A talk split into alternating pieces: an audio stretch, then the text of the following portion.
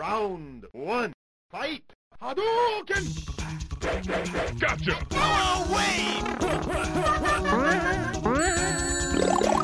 Você está ouvindo Arcade Cast. Okay! Get over here!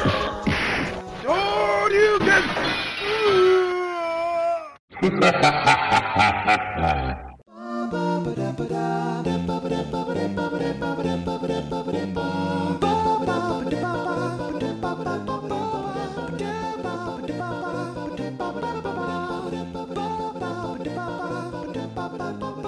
Fala galera, beleza? Tá começando agora mais uma edição do Arcadecast, o podcast oficial do site arcade.com.br, onde a gente se reúne mensalmente para falar sobre videogames e assuntos relacionados.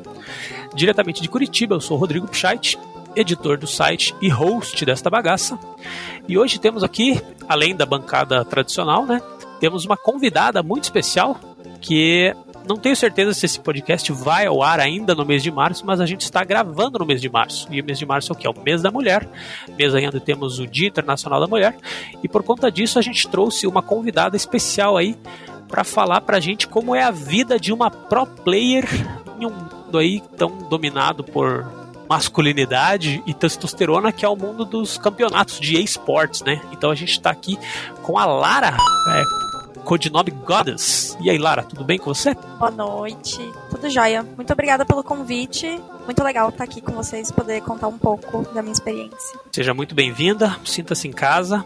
E daqui a pouquinho a gente já conversa direito com você. Deixa eu apresentar só o restante da bancada, que todo mundo aqui já é macaco velho, mas vamos lá, né? Então, começando por ele aí, nosso queridíssimo que pausou aí seu download de Sekiro para gravar o podcast, Renan. E aí, meu querido? E aí, pessoal, tudo bem? Eu só queria dizer que o fato de eu ter pausado Sekiro para estar tá nesse podcast significa muito, porque Sekiro é um jogo dos criadores de Dark Souls. Eu largaria tudo para estar tá jogando ele agora. Não larguei para estar tá nesse podcast. Então você que tá aí na sua casa, você ouve essa merda aqui, beleza? Que isso, rapaz? Justo. Acho, acho que é um recado super pertinente.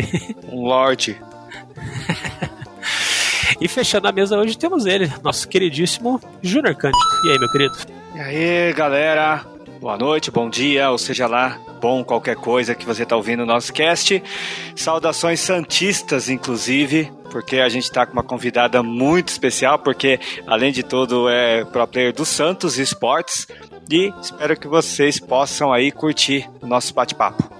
Exatamente, né? Eu falei que ela, que ela é pro player, não falei da onde, então por gentileza, Lara, eu quero que você se apresente, quem é você, aonde você joga, o que você joga. Por favor, fale um pouquinho. Lara diga, por Lara. Diga, Lara por Lara. Diga, diga seu nome e o time que você está jogando.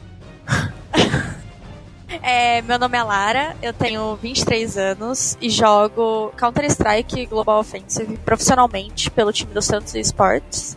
E eu sou a capitã do time feminino. Olha só, hein? Capitã do time. Aqui, aqui a gente não convida qualquer um, né? A gente já chega direto na capitã do time já pra. Aqui, aqui bate na mesa e bota a ordem nas meninas. É o seguinte, é, é, assim. E quanto tempo faz que você é uma pro player de Counter-Strike, Lara? Uh, tem um ano. Exatamente um ano. Olha só, hein? Então, vocês jogam só Counter-Strike profissionalmente ou algum outro jogo? Como é que é? Profissionalmente, sim só o CSGO. É muito difícil, inclusive, a gente conseguir se profissionalizar em mais de um jogo, porque você tem que se doar completamente para aquilo. Então, no momento, eu jogo só o CSGO como profissional, mas eu curto outros jogos, RPG, MMO, outros do estilo FPS, mas só na brincadeira. Overwatchzinho maroto, assim? Ah, então. Ah! Como assim, cara? Porra. Overwatch é vida, Lara. Bom, mas então é. Você, então, pelo, pelo que eu tô vendo aqui na, na página ali que apresenta, não sei se, se o time ainda é. O, o time teve alguma alteração do, do, do ano passado pra cá? Como é que tá? Ah, teve, viu? É que eu tô vendo aqui a página que aqui anuncia a line-up feminina, tem você, a Lara, daí tem a Isa, tem a Nara, tem a Smile e tem a Lê. Como é que tá o time hoje em dia? Então, é, tanto a Smile quanto a Lei e a Nara, elas saíram da line. É, a gente já reformulou a line algumas vezes, por diversas razões. tanto as meninas, algumas meninas pediram para sair por problemas pessoais, que elas não estavam conseguindo focar, ou por algum tipo de pressão da família, ou inclusive por não concordar muito com o método de trabalho. Mas a gente reformulou a line. Mas da line original mesmo, só tá eu e a Isa. Mas o time hoje em dia tá melhor do que tava antes? Que como é que tá aí o, o aproveitamento do, do Santos Esportes feminino aí de Counter-Strike? Então, eu acredito que esteja melhor. É, algumas jogadoras que entraram, elas são muito promissoras e outras são até um pouco antigas e já jogaram mundial, já foram para Katowice na Polônia e tudo mais, já jogaram mundiais femininos do CS:GO. Então, é uma grande experiência e ajuda bastante a gente no time. E com essa line, a gente conseguiu cinco campeonatos já é, das ligas mensais da Gamers Club, que é a plataforma que a gente mais joga. E é isso. A gente tá treinando, se dedicando, mas eu acho que essa line tem muito potencial para ser o melhor do Brasil e um dos melhores times do mundo, com certeza. É, isso é bacana que você mencionou, né? Treinar para ser as melhores. É, eu ia aproveitar até perguntar quais seriam, não, eu não falo em pergunta de técnica, né? Porque isso é uma coisa muito exclusiva de vocês. Mas em questão global, assim, é, quais seriam as ambições? Por exemplo, ah, é, nós temos ambições de ganhar um título, um determinado título nesse ano. Em três anos nós queremos alcançar os mundiais, os majors, né? Quais seriam as ambições da Santos ou sua mesmo como jogadora? Então, para esse ano a gente pretende é, se manter no top 3, como a gente já tá fazendo atualmente, mas a gente quer ser o top 1 aqui do Brasil. E alguns campeonatos importantes meio que definem isso né? Tem a BGC, que acontece a final na BGS, que é a Brasil Gaming Cup. É, é, um campeonato importante, é como se fosse o campeonato nacional feminino do CSGO. Então, geralmente quem ganha é considerado o melhor time. E a gente com certeza vai continuar trabalhando e treinando para chegar nessa final, disputar a final em outubro e poder falar que a gente é o melhor time, que a gente fez tudo que a gente poderia. Mas antes disso ainda tem alguns campeonatos, existe a Game XP, Existe GameCon, que acontece no meio do ano também. A Game XP acontece lá no Parque Olímpico, na Barra. E são campeonatos também presenciais, que geralmente juntam pelo menos os quatro melhores times do Brasil, em nível feminino, né? Mas, além disso, a gente pretende, pelo menos dentro dos próximos dois anos, ir disputar o Mundial. Talvez ganhar um Mundial. E a partir daí, é, a gente quer primeiro se consolidar no cenário feminino tanto aqui quanto mundialmente falando, para depois a gente realmente tentar disputar um qualificatório para o Major, que com certeza é o sonho de todo mundo ganhar. Então, acho que pelo menos dentro dos próximos 3, 4 anos a gente vai tentar fazer isso. Não, isso é bacana. Não, é legal, você mencionou a Game XP, eu, eu acompanhei a final do, do CSGO ano passado lá, né? É, foi a Opt contra a Bootcamp, se não me falha a memória. E ali eu já achei muito bacana porque o público já estava é, participando, estava presente, curtindo, né? É, toda a programação que estava rolando ali.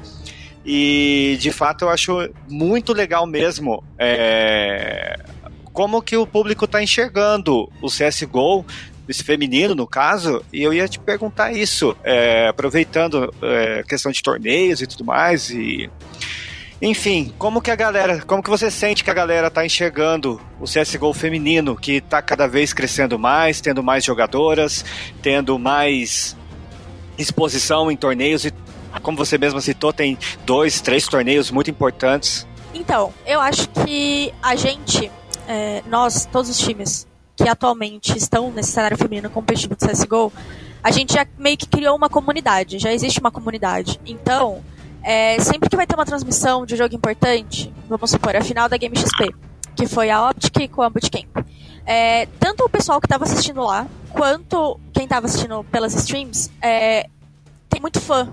Tem muita gente que realmente acompanha o nosso cenário e conhece e sabe quem é rival de quem, quem é o top 1, o top 2, o top 3. Então, a gente meio que já criou uma comunidade.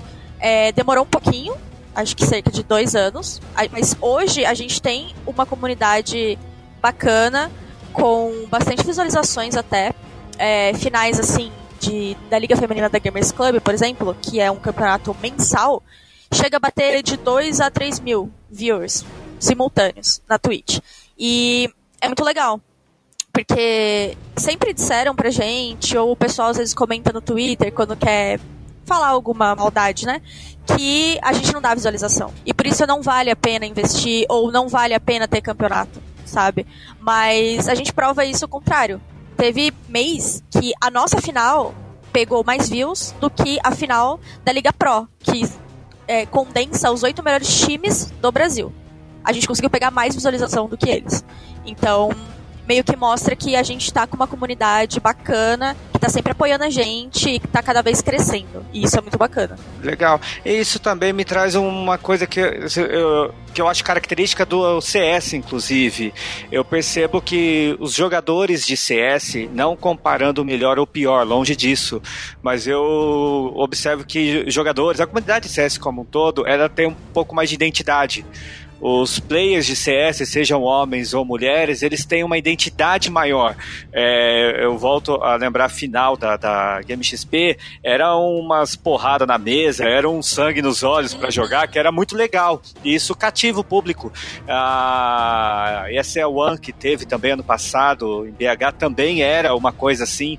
E eu acredito que isso ajuda a comunidade a enxergar vocês com olhos melhores, a observar o cenário dessa maneira e é, eu queria saber se você também concorda com isso, se você enxerga essa questão de identidade, não só da sua pessoa, como das meninas do time, as jogadoras que você enfrenta. Sim, eu concordo com isso. Eu acho que tem muitas jogadoras, inclusive dos principais times, que elas já têm uma identidade visual, uma mídia muito grande, né? Chegando a ter, sei lá, 100 mil seguidores nas redes sociais, Twitter, Instagram, por exemplo. E isso é muito bom. E quanto ao que você estava falando sobre os jogos, tem muita competitividade. É, eles dizem que o cenário feminino ele é mais competitivo porque mulheres gostam de competir contra as mulheres, por causa de ego e tudo mais. Mas não é necessariamente isso, sabe? A gente foi jogar uma um campeonato em LAN recentemente, o Santos, na Campus Party em São Paulo. E a gente pegou um time masculino, todo masculino. E mesmo assim, teve muita competitividade. Era soco na mesa, bater na mesa, levantar, gritar, sabe? Independente de quem seja o adversário. Mas no cenário feminino, eu acho que isso acontece um pouco mais por causa de rivalidades entre times. É, não rivalidades ruins, mas rivalidades boas, né? Que acabam gerando tudo isso. E, por exemplo, a Optic o, o time da Optic hoje é a Pen Gaming e o time da Bootcamp virou a Vivo Cade. Então é PEN e Vivo Cade e com certeza do top CS assim do Brasil é uma das maiores rivalidades. É o top 1 e top 2 e é uma rivalidade absurda e é muito legal ver elas jogando. Uma contra a outra, é, batendo na mesa e ou a cara de frustração, a cara de felicidade. É muito legal isso. Tipo, realmente acontece e eu acho que essa é a identidade do CS, sabe? É, as emoções, elas estão ali, a flor da pele. E todo mundo vê e sente junto. E isso é muito bacana. E acho que CS faz isso melhor do que qualquer outro competitivo. Né? Até porque ele tem. É um dos jogos mais antigos, né, desse cenário competitivo. Uhum. Então o CS tem muito disso, né, comunidade, quem joga, quem é, são bem apaixonados. Né? Alma de lan house, né? É, exatamente, né, CS tem...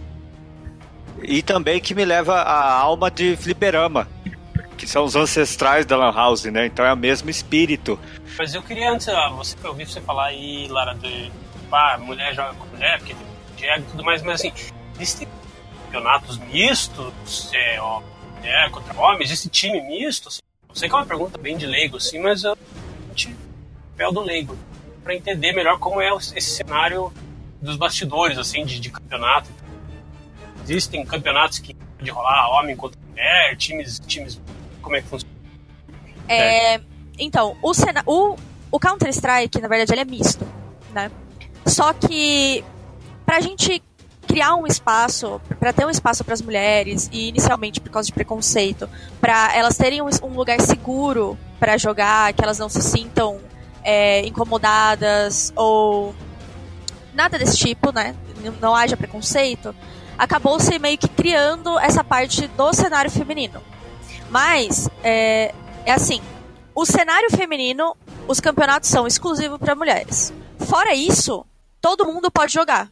Todos os campeonatos são mistos. O Major é misto, os mundiais são mistos, entendeu? O, o cenário que é fechado, ele é o feminino, mas a gente pode jogar no misto. E isso acontece justamente pra gente criar, ter o nosso canto, ter um lugar mais confortável para jogar, é, para dar a cara tapa mesmo, para começar a entrar no cenário. E isso se desenvolveu a nível mundial, né? Tem o cenário feminino mundial aí, que tem os melhores times do mundo, e elas estão ali batalhando, jogam contra times bons masculinos, dão a cara tapa, jogam bem mas ainda não estão no nível de jogar um Major, por exemplo. E como que funciona essa, justamente essa, essa transição? Assim, como que você, no caso, como capitã, provavelmente você, sei lá, ajuda a recrutar aí as, as novas meninas para jogar ao seu lado. Como que, como que funciona assim para uma menina virar uma pro player de Counter Strike? Assim, qual que é o desempenho que ela precisa ter? Como é que funciona sei lá em questão de olheiro? Sei lá, como é que funciona assim para uma uma menina que joga bem Counter Strike virar uma pro player? Sabe? Bom, é, existem os olheiros, eles são os managers dos times e às vezes o, os donos em si, né, não só os managers, mas os próprios donos, eles pesquisam e eles pesquisam estatísticas, geralmente o jeito de você descobrir uma player é estudando as estatísticas delas. Em campeonatos que tanto ela perdeu, ou o time dela jogou mal, quanto os melhores campeonatos que ela jogou, ou, por exemplo, um time Tier 3. A menina jogou muito bem contra uma Pen Gaming da vida, que é o melhor time. A gente vai lá e busca essa estatística para ver como que ela jogou, o que, que ela fez, porcentagem de HS, porcentagem de inimigos flechados, tudo, todos os detalhes do jogo. A gente dá uma olhada nisso. Mas eu acho que uma coisa fundamental, e aí fica de recado para quem realmente quer ser pro player, é você ter uma boa imagem. Sabe? Às vezes você vai ter tudo isso, você vai ter estatística, você vai ser uma boa jogadora.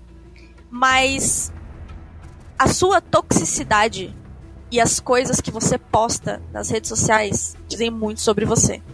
E muita jogadora já perdeu oportunidade por esse tipo de atitude. Então, é, não é só você jogar bem. É a primeira coisa que a gente vai olhar. É se você joga bem, são as estatísticas. Mas se você for uma pessoa tóxica, que polemiza demais, que fala coisa demais que não deveria, publicamente falando, você provavelmente não vai entrar num time que se importe com a imagem. Então tem, tem essa parte. Mas é normal os times darem tanta importância para esse lance da imagem e para pessoa não ser tipo escrota nas redes sociais e tudo mais? Uh, sim. É, eu acho que tem exceções. É, no CSGO eu não vi muito, mas sei lá, League of Legends, vamos supor. Tem exceções, às vezes o próprio é a personalidade daquele jogador, mas ele tem muito fã, então a organização quer contratar ele. Tudo bem. Mas já aconteceram polêmicas de um time todo ser dispensado, um time todo feminino ser dispensado, porque é, expôs certas opiniões, digamos assim, nas redes sociais, que não caiu muito bem para a organização. E a organização dispensou. E era um time muito bom. Então, Cara. é. Então tem que é. tomar cuidado com isso, sabe? É aquele limite, né, entre a personalidade e a falta de educação, né? Porque eu entendo que a personalidade, como a gente conversou antes, né, ela é importante pro, pro cenário, até para atrair seguidores, atrair fãs, atrair pessoas para equipe, para torcer pela equipe, né? É, agora tem muita gente que confunde a, a personalidade com falta de educação, acha que pode ofender outros jogadores, criar polêmicas, né? Existem sim, de fato, cenários. O CS eu acho interessante porque é um cenário cenário de. Eu considero o CS o fundão da escola, sabe? É, a galera se zoa, se xinga, tipo, no, no, no, interclasse, mas tá todo mundo de boa. Você não vê tanta confusão, tanta briga, né? Até acontece porque todo lugar vai acontecer, mas muito menos do que outros cenários. Não, se vocês tivessem jogado CS comigo na época de Lan House, aí a porrada ia comer. Comigo o negócio era feio. É, né? Você não, não seria um pro player. Ah, é. Não, eu não seria. Eu não seria de jeito nenhum. Eu, era, eu e os meus amigos, a gente era daquele tipo de jogador que no meio da Lan House, se matasse alguém na faquinha, a gente levantava do computador, ia na pessoa que a gente matou e metia um pedala robinho pro cara bater a cabeça no, no monitor. Era, era feio o negócio. É, tem muita brincadeira saudável, né, no CSGO. Tem como você brincar um pouco com seu adversário, tirar com a cara dele e tudo mais, mas tudo tem limite, sabe? Em níveis mundiais, assim, de melhores times do mundo, já teve jogador que foi dispensado também de uma grande organização, porque ele estava muito nervoso, foi fazer uma brincadeira que não foi bem uma brincadeira, que ele disse que, ah, ele ia matar o cara, tipo, certo jogador, ele postou isso no Twitter. Respondendo a ele, sabe, rude, sendo ríspido, e ele também foi dispensado. Então, tudo tem limite, sabe? É. Não, e falando nisso, a gente pode até é, entrar no tema. é, vamos dar um, entre aspas, problemas que as garotas infelizmente sofrem né, nesse cenário. A gente teve até recentemente aquele caso no LoL russo, né? Que os jogadores foram punidos e tudo mais. Eu nem vou entrar no mérito da discussão, porque eu vi várias opiniões, eu vi vários comentários de vários tipos. é, pessoas que achavam que tinha nada a ver, pessoas que se sentiram muito é, ofendidas, mas eu nem chego nesse ponto, porque a atitude ali foi muito infantil logo de cara, né? Mas eu queria aproveitar e perguntar nesse ambiente, né?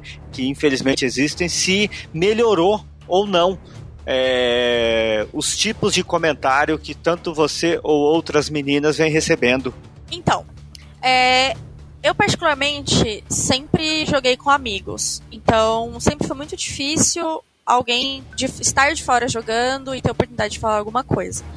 Mas sim, acontece. Só que no CSGO, é aquilo que a gente estava conversando, é uma coisa muito. Ele tem uma imagem já muito pronta. E é meio que uma grande família, né? Então, em nível profissional, isso geralmente não acontece.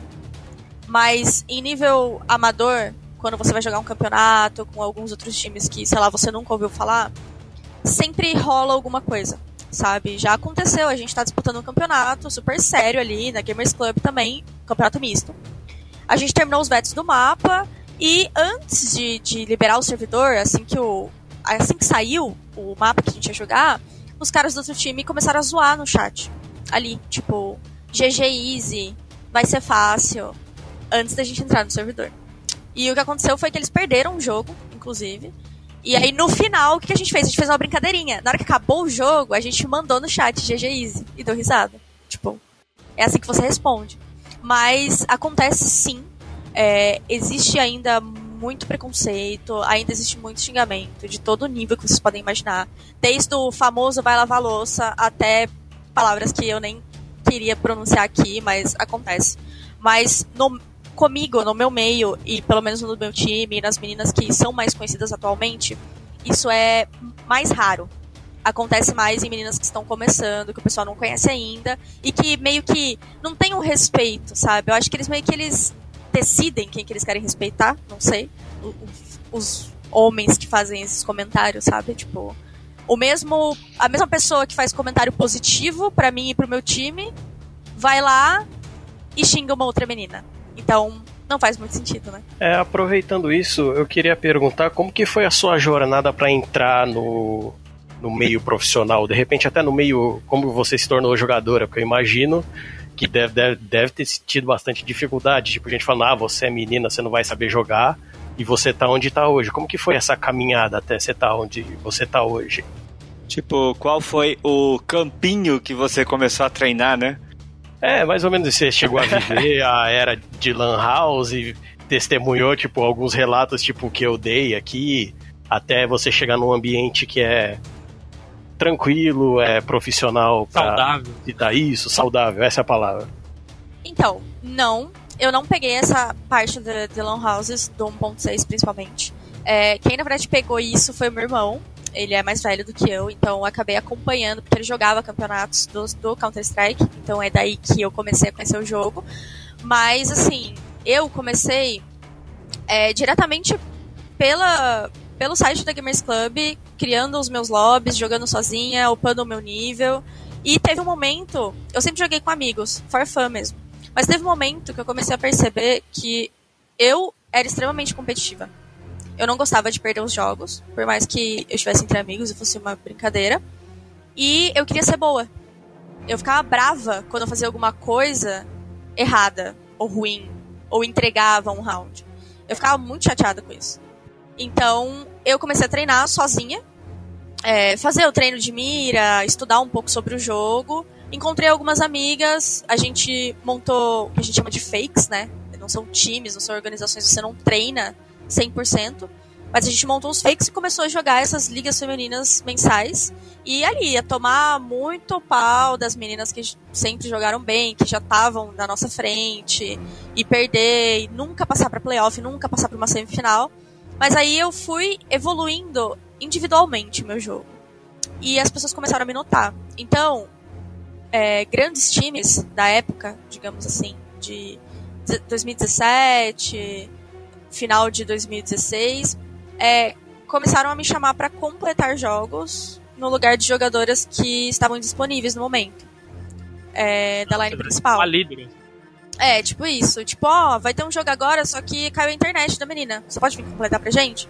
E eu ia, sabe? E em um desses jogos foi uma semifinal contra a Bootcamp, na época. E eu individualmente joguei muito bem. A gente ganhou da Bootcamp de 2 a 0 na semifinal. E a partir daí, o, o meu chefe, ele já estava fazendo scouting, né? Ele, ele já estava me olhando e olhando as minhas estatísticas, mas a partir desse momento ele bateu o martelo, conversou comigo e falou: "E aí? Vamos ser profissional? Você quer? É seu sonho? Vamos pro Santos e tudo mais?" E aí foi daí, sabe? Ele já tinha é, falado comigo da intenção de trabalhar comigo, mas que ele ainda estava é, arrumando a organização, vendo qual que seria o time e tudo mais, mas que ele tinha essa vontade. Um tempinho depois ele me ligou, a gente conversou. E ele falou: Ó, oh, eu acho que você tem potencial, eu vi suas estatísticas, vi você jogando contra bons times e jogando muito bem.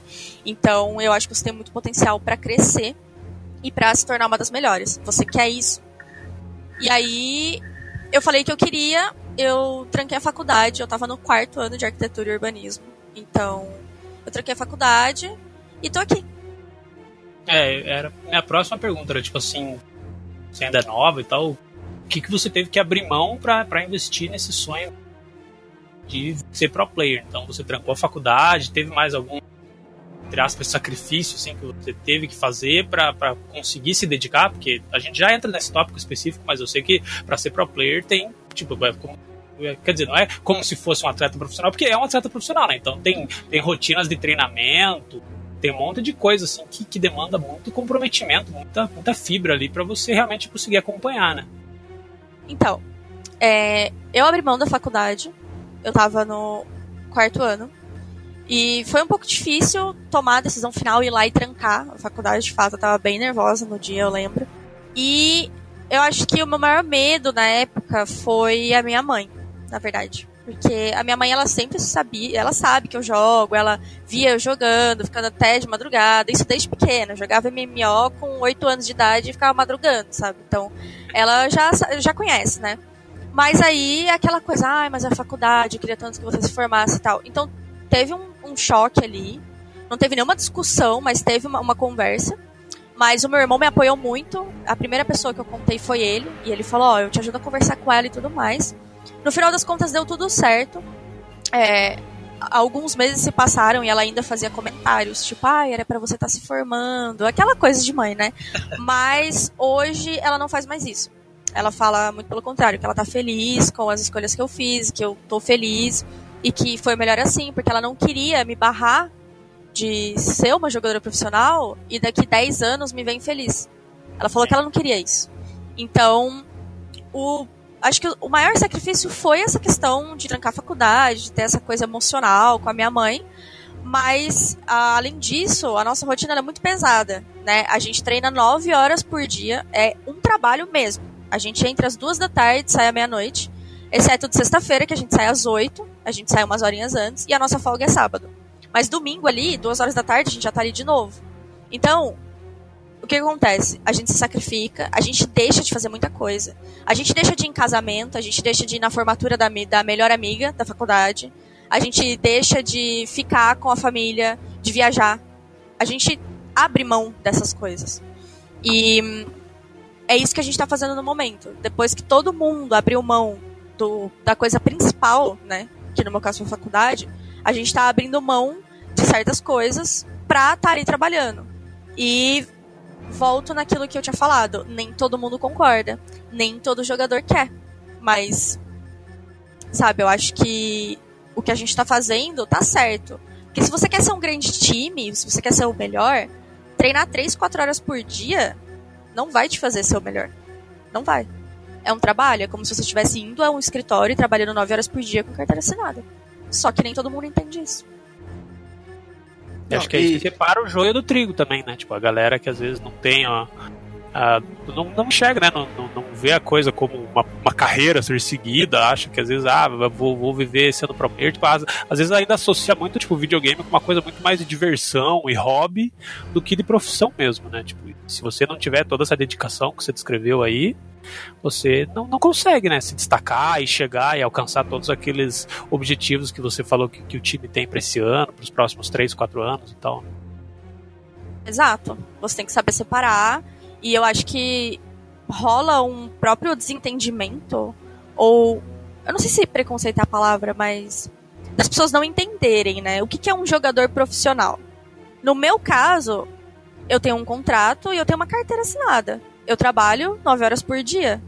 A mesma coisa se eu tivesse trabalhando no escritório, trabalhando como vendedora de loja. Só que nem todo mundo enxerga dessa forma. Elas querem treinar, eles querem treinar quatro horas por dia. E não é bem assim, sabe? É, o pessoal quer o, colher os louros, né? Mas não quer é, pagar o preço. Sim, sim. Quanto tempo dura, inclusive, é, uma, a carreira de, de um pro player, assim, tipo? Então, é aquilo, né? Geralmente, pelo o que eu conheço do Counter-Strike, até uns 33 anos, mais ou menos por aí. O, talvez você, vocês se lembrem, não sei, vocês que jogavam Lan House. O pessoal da Virtus Pro, né? O Pacha Biceps, o Neo, esses caras. E o pessoal da, da NiP, né? O Get Right Forest, eles estão quase chegando na cidade.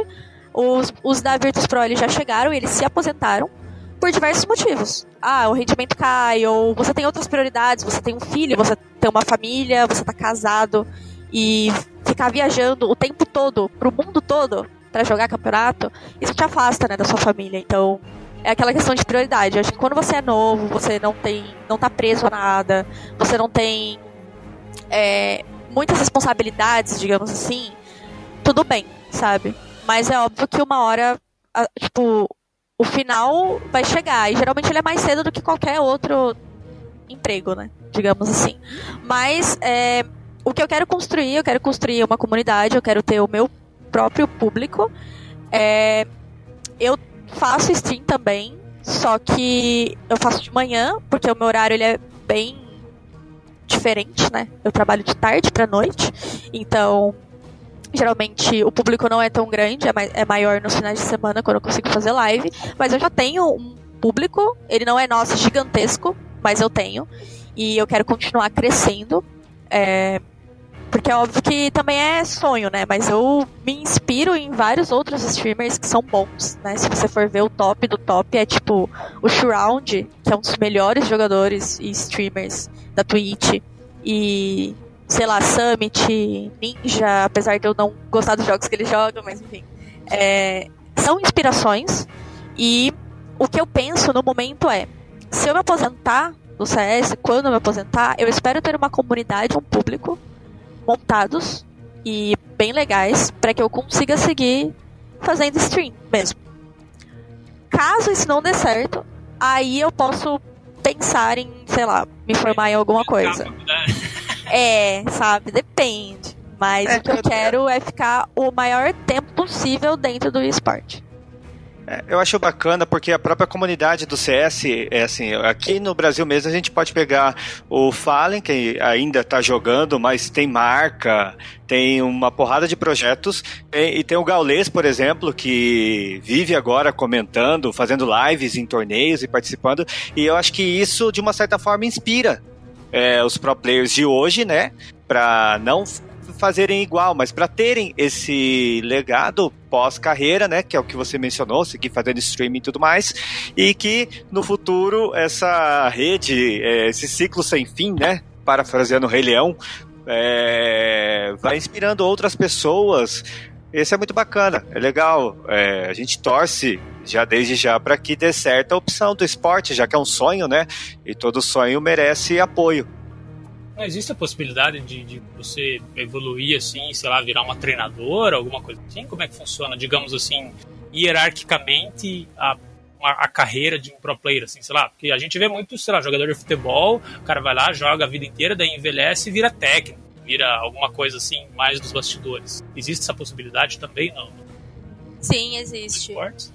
Existe, mas ela não é tão hierárquica assim, por exemplo. É, é mais ou menos você escolhe aonde você quer, em que parte, em que área do esporte você quer se profissionalizar. Digamos assim. É, o meu coach, por exemplo, o meu head coach, né? Porque a gente tem uma, uma comissão técnica. O meu head coach, ele, assim, não sabe andar no mapa, para vocês terem noção. Ele é péssimo. Péssimo. Só que é um cara extremamente inteligente, estudioso pro jogo e que entende tudo. Em contrapartida, o nosso coach, né, que é o que está abaixo dele, digamos assim, ele já foi player, já foi pro player no, em algumas organizações, e ele tem aquela visão mais de jogador. Ele entende um pouco melhor o que dá certo, o que dá errado, porque ele já jogou. Então ele entende isso. Mas não é uma questão hierárquica, sabe? Você não precisa ter sido um pro player para se tornar um coach.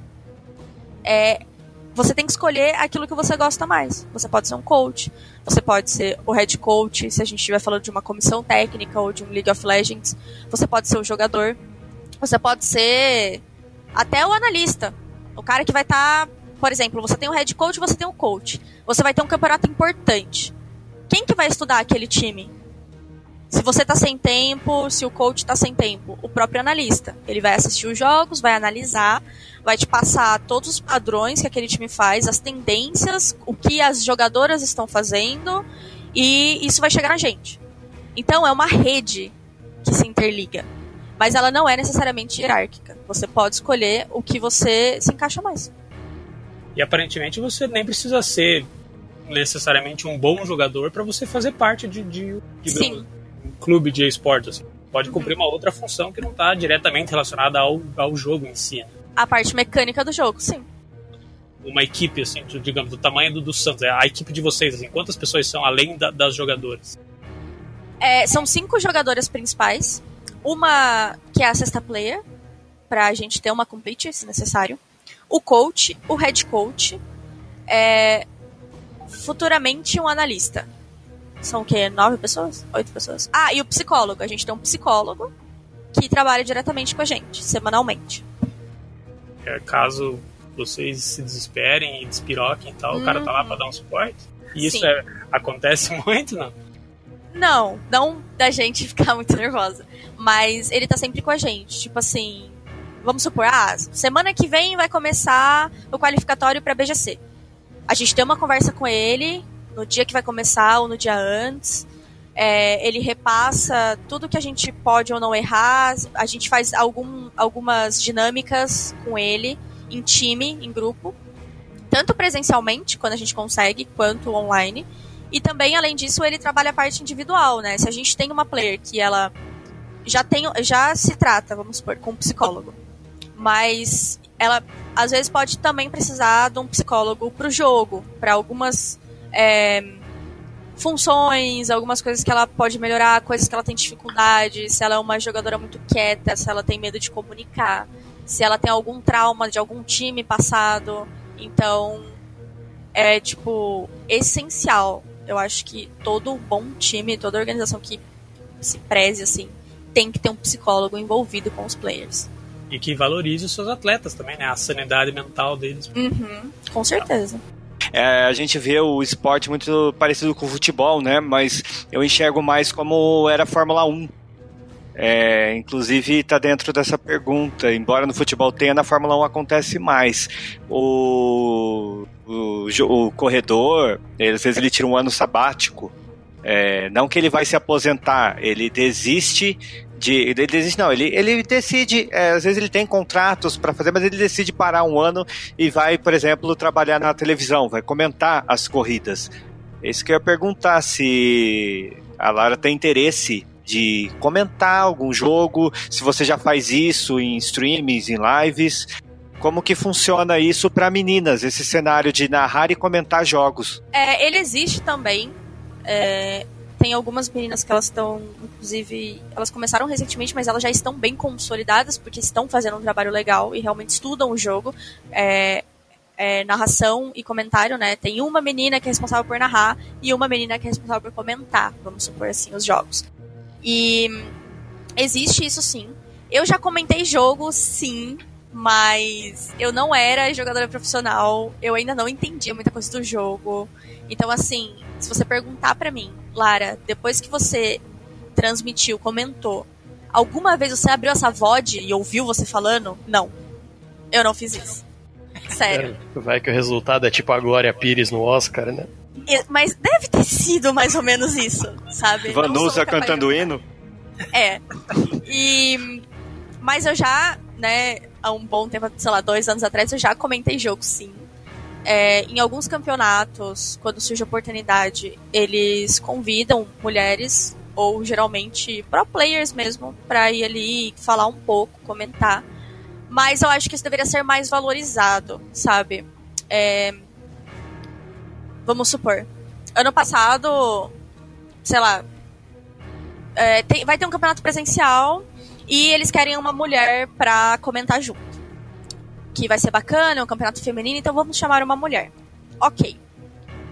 Eles simplesmente preferem chamar uma influenciadora daquele jogo que não necessariamente entende os termos técnicos para comentar, do que alguém que entende, do que uma jogadora profissional ou uma própria comentarista, sabe? Eu acho que isso poderia ser um pouco mais valorizado, chamar quem realmente está estudando sobre e não só colocar ali, sabe? E isso é nítido. O pessoal reclama, o pessoal fala, tipo, nossa, mas será que ela entende do jogo? Será que esse cara aí estudou o jogo porque ele tá falando um negócio que não tem nada a ver? Então isso acontece muito. Então, essa parte ela ainda não tá tão consolidada. Os caras que são grandes no CS e tudo mais, eles são sempre convidados. Mas quando eles querem pegar alguém novo e tudo mais, nem sempre eles fazem boas escolhas. Eles, é, digamos assim, eles não dão oportunidade para quem realmente tá estudando aquilo, sabe? É uma coisa que eu espero que mude. De verdade. Às vezes é... elas botam um rostinho bonito ali pra, atrair público, né? Até porque, como você falou, são influenciadoras, né? Então são meninas aí que já têm público cativo. E... É, até influenciadores mesmo, sabe? Mas às vezes o cara nem sabe direito o que ele tá falando, entendeu? Então, hum. até que ponto é válido, né? Bom, esse cenário também não é nem do CS. Eu lembro do último Rock in Rio, que foi a mesma situação. É, encheram de influenciadores para falar dos shows e tinha gente que não sabia o nome da banda que ia tocar entende? Então, é, é, um problema crônico que ainda é muito novo, essa coisa de influenciador, está sendo muito tá tendo muita exploração, mas eu concordo que num ramo profissional como esse, é, se no futebol é, as emissoras convidam ex-jogadores para comentar, por que, que no CS não pode ser assim, né? É, eu tenho uma pergunta mudando um pouco de assunto e aproveitando que o Júnior falou da Fórmula 1 na Fórmula 1 e, por exemplo, em campeonatos tipo a Evo, de jogo de luta, os jogadores eles sempre têm que estar se evoluindo, porque hoje saiu o Street Fighter 4, amanhã saiu o 5, daqui a pouco tem o 6. Eu sei que no caso de Counter-Strike é um pouco mais complicado porque a Valve não sabe muito bem como é que trabalha a sequência. Mas imagina que se amanhã, se amanhã a Valve dá um milagre e eles anunciam, ó, vai ter um Counter-Strike novo pro ano que vem vocês têm. Sabe, como que é o trabalho para tipo, aprender um novo jogo? Vocês têm que desaprender o que vocês estão agora? Tem que balancear os dois? Como que seria? Não, é só, só um parênteses, só para somar na pergunta, como que vocês lidam com as atualizações, né? Porque, por exemplo, no CS eu não tenho muita noção como é que funciona, mas no LoL toda semana vem um patch novo. E durante o campeonato, né? Complementando, é, todo jogo competitivo da Blizzard, principalmente, né, Jeff, seu filho da mãe com Overwatch, Os caras nerfam personagem, nerfam arma, buffam outro. Tipo, é uma loucura, né? Essas atualizações. Então, no CS é um pouco diferente. Na verdade, acho que é bem diferente. É, o máximo que. Coisas que acontecem, geralmente atualizações. É adição de novo mapa no competitivo. Ou tirar aquele mapa do competitivo para uma possível reforma do mapa. Mudanças econômicas, como teve recentemente. É, mudanças de valor da arma. E às vezes, raramente, raramente, uma arma que é nerfada ou bufada. Mas não é nada muito absurdo, como eu sei que acontece no LoL, que tipo, meio que muda tudo, né? O CS ele não é assim. É, o que é bom, inclusive, né? Porque Sim. senão a gente teria que né, tá ali constantemente. E mas a, a questão de um novo jogo, uma sequência e tudo mais, já existe uma previsão que é da Source Engine 2 pro Counter-Strike, que sairia junto com um possível Half-Life e um é, Left 4 Dead, sabe? Boa essa, essa foi boa. É, não, É, essa então. foi boa. Nunca vai acontecer. É, é, é, é uma piada pronta, né? Mas a Source 2, é, ela existe, só que ninguém sabe quando que ela vai entrar no jogo. E ela meio que vai mudar um pouco as coisas, é, questão de mecânica, se eu não me engano, eu não, não entendo muito a fundo, mas seria um grande update pro CSGO. Um grande update. Então, mas a gente tá esperando, né? A gente não sabe quando que vai sair. Mas uma sequência, no momento, não vai acontecer. Tipo, um jogo novo. É, um Counter-Strike Global Offensive 2.0. É, não vai acontecer. Mas, caso acontecesse, eu acho que é uma questão, tipo, todo mundo teria que mudar o jogo. O 1.6, ele ainda existiam alguns campeonatos quando o CSGO foi lançado. E aí o 1.6 ele foi morrendo. E os pro players logo, logo, tipo, logo assim que lançou o jogo, eles já migraram pro CSGO. Já pegaram toda a mecânica do jogo, que no meu ponto de vista é completamente diferente do 1.6. Ele é muito mais realista, o seu boneco é mais pesado. é, são várias questões, sabe? O, o 1.6 parecia que estava surfando no mapa, levinho, não tinha. Parecia que você não sentia um peso, não era, né, não era um jogo mais próximo da realidade. O CSGO ele é. Então você tem que reaprender um pouco acho que na parte mecânica, é, se adaptar. Mas ele não chega a ser um jogo, um novo jogo. Porque esses caras do 1.6, os melhores do mundo, é, Get Right Forest, os caras da Virtus Pro, da Fnatic, é, eles começaram a jogar o CSGO, continuaram bons como eram no 1.6 e levantaram a carreira deles no CSGO, que é onde eles estão hoje. Então, eu acho que não seria uma coisa difícil, sabe? Eu acho que é mais adaptabilidade ao jogo. É, até porque esses jogos que são mais pautados por isso que você falou de realismo e armas reais e tudo mais, tipo, eles não, não são tão viajados quanto pegar, aí, sei lá, o Fortnite e, Sim, e o próprio Overwatch, né? Que, que cada personagem tem habilidade e tal. Tipo, esse, esse tipo Exato. de jogo é muito mais pautado pela- pelas armas e tudo mais, né? Então não. É, o CS ele não vai mudar. Independente se for ter o CS 30, né? Vai ser A plantar base- a base e defusar. Né? Então, tipo, o objetivo é o mesmo. aquele sistema de vôlei, né? Que eu acho que é o melhor que tem para o esportes, porque é dá aquele drama pro jogo, né? Não é na base do tempo, não é na base do domínio, é na base do do, do ataque e defesa, né? Essa dinâmica de vôlei eu acho muito legal dentro do CS e traz essa emoção extra tudo mais. E assim é, muda também muitas questões de física né no jogo. A, a gente comenta muito pouco sobre isso mas é a mesma visão geométrica que um jogador de futebol tem que ter para acertar um passe em profundidade para encontrar um atacante vocês também tem que ter né? Para poder encontrar o espaço acertar o headshot ideal. Eu até lembro uma experiência é, teve um evento já faz uns quatro anos que eu fui da, da HyperX que eles, contra, eles colocaram para divulgar lá o produto um time patrocinado. Eu não lembro o nome da equipe agora. Eu lembro que é, misturaram é, a imprensa com os jogadores, tá? E aí eu joguei. Do meu lado tinha uma pro player, uma menina. E assim, é, eu vi que ela tava vendo que o jogo tava meio bad não cheira, né? Não tava dando nada. Ela perdeu a paciência, entre aspas, catou a pistola e saiu fuzilando todo mundo. Ela acabou com cinco e é, a gente pra, riu pra caramba, porque, tipo, a gente não joga, né? E vê o talento assim, mas eu prestei atenção na, na- nessa, nessa questão de linha que ela foi traçando. Não foi uma coisa aleatória. né? Então é bacana essa questão também. Como que tu lida com isso? Então, é, ele, é, ele tem um objetivo simples, o CS, mas ele é extremamente tático, né? É, o jogo em si, o como falam, o macro, o macro game, ele é fácil. Ele tem um objetivo simples, você tem que fazer aquilo dentro daquele tempo, mais ou menos, e é isso. Mas o microgame, ele é bem mais complexo. Então, você tem que pensar em diversas coisas. Você tem que pensar na economia, na sua, você tem que controlar a sua economia e controlar do adversário, né? Você tem que estudar sobre isso para saber, ah, ele ganhou X rounds, ele perdeu agora X rounds. Ele vai estar tá de pistola ou ele vai estar tá full armado ainda? Então, existe toda essa parte e essa parte de decisões individuais, né? Você tem que saber o momento ideal de fazer certa jogada. Então, ah, temos um jogador lá que joga com Fallen, o Phelps, tá na MBR. Ele é conhecido por comer smoke. Sempre. Ele sempre come uma smoke, ele, ele não fica esperando e tal. Mas por que, que pra ele dá certo? Sempre. Porque ele tem o timing certo, ele tem o feeling certo, ele sabe quando fazer. Então. O que, que, o que, que é comer uma smoke? Desculpa, é que eu sou leigo no assunto. Então, é, existem algumas bombas no CS. É, isso, isso eu imaginei que era tipo uma bomba de fumaça, só não entendi o que, que ele faz com ela quando ele come. Então, é, é, o termo que a gente usa quando ele atravessa ela. Ele simplesmente finge que ela não existe.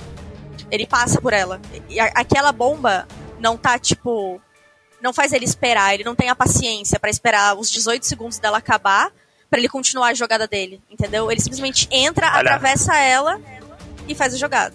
Ao invés dele fugir ou esperar dissipar a fumaça, ele continua jogando como se não tivesse acontecido nada. Mergulha na fumaça e sai, sai pipocando. Exato. É, é ah, isso. É arriscado, né? É, exato. Só que, como ele é um bom jogador e já estudou muito sobre isso e tem o, o jeito dele de fazer isso, sei lá, 90% das vezes dá certo, mesmo o time adversário sabendo exatamente que ele faz isso. É como um goleiro que sai jogando com o pé, o, o meio de campo, ou o piloto de corrida que, que zebra muito, que joga o carro para cima do, do adversário para passar. É, é bacana quando você vê uma situação dessa. E também volta para aquilo que a gente falou, a questão da personalidade, né? Você tá assistindo, não, não como jogador, eu falo como público. Você vê uma situação dessa, já é para levantar, para o pessoal começar a gritar, etc e tal. Sim, é, essa parte da personalidade em game ela é muito legal. É, isso aconteceu num jogo nosso e é uma coisa que eu lembro até hoje. A Isa, que é a nossa jogadora, ela é a jogadora mais nova, ela tem 16 anos, só que ela tem uma mira, uma skill absurda. E a gente tava num jogo difícil na semifinal da para ir para semifinal da BGC ano passado. E aí a gente tava jogando o mapa Dust 2, para quem conhece, né, que é um dos mais clássicos. É, ela perdeu a paciência, ela tava confiante, ela falou, ó, eu vou colocar o patinete da Barbie no pé, vou ruxar essa varanda e vou matar todo mundo. Ela pegou a K-47, passou na varanda com o patinete da Barbie, que a gente fala, comeu ali a parte inteira da varanda, chegou no bombe e matou as quatro jogadoras que estavam lá. A gente nem respirou para isso acontecer. Foi muito rápido, numa atitude que ela tomou, do jeito que ela quis fazer ali naquele momento. E ela literalmente ganhou o jogo pra gente, numa atitude dessa. E como é que fica, no caso, você como, como técnica, assim? Tipo, aquilo, né? Você acha que além de você pensar no, no seu jogo individual, você precisa estar tá meio que Organizar pensando... o time, sim. Exatamente. E como que funciona o seu trabalho numa hora, assim, que, que a menina tem uma atitude meio, entre aspas, imprudente de, dessa, assim? Tipo? Então, você tem que conhecer o seu time e conhecer muito bem ela, que é que tá comigo desde o início, eu sei exatamente o que ela gosta de fazer, quando ela gosta de fazer. Tem coisa, tem horas que o boneco dela, ela só vira o boneco dela para mim dentro do jogo e olha pra cara do meu boneco e eu já sei o que ela quer fazer. Então, isso é muito bom. E é aquilo, você tem que saber é, colocar na balança. Tem horas que ela fala que ela quer fazer X coisa e eu simplesmente falo, não, você não vai fazer. E pronto, ela segue a vida dela, vai fazer o padrãozinho dela ali no mapa. Aí, quando eu acho que é o momento que a gente precisa, que tem que desafogar, que tem que sair uma jogada, uma carta da manga, e ela solta uma dessa, aí eu falo, vamos, é no tudo ou nada, a gente já tá aqui mesmo. Então, é agora. Se a gente tem a hora para fechar o jogo, ou para ir para um overtime, para empatar e tentar ganhar, vamos fazer essa jogada. Então, é muito de conhecer o, o seu time, conhecer a personalidade das suas jogadoras e confiar nelas, né? Porque quando ela falou, ó, eu vou lá, cansei, vou pegar o patinete da Barbie, vou matar todo mundo, eu senti que ela tava com muita confiança. Eu falei, não, então vamos, porque eu confio nela. Eu acho que ela joga muito bem. Então eu falei, não, então bora aí, faz o que você faz de melhor, que é sair matando todo mundo. E ela foi fez isso e foi muito bom. Aproveitando isso, eu tenho uma pergunta que eu não, eu não sei se isso costuma acontecer, mas vamos dizer assim: você tá no meio de uma partida, tem tal jogadora do outro time, ela tá meio folgada, você nota que ela tá, tá, tá vamos dizer assim, tá zoando muito dentro das regras. Você tem a oportunidade de meio que humilhar ela pu- publicamente, matando na faquinha e jogando um spray em cima dela. Numa ocasião dessa, o que vocês fazem? Vocês deixam acontecer ou vocês evitam esse tipo de coisa a todo custo? Ah, dentro do servidor você não é amigo de ninguém.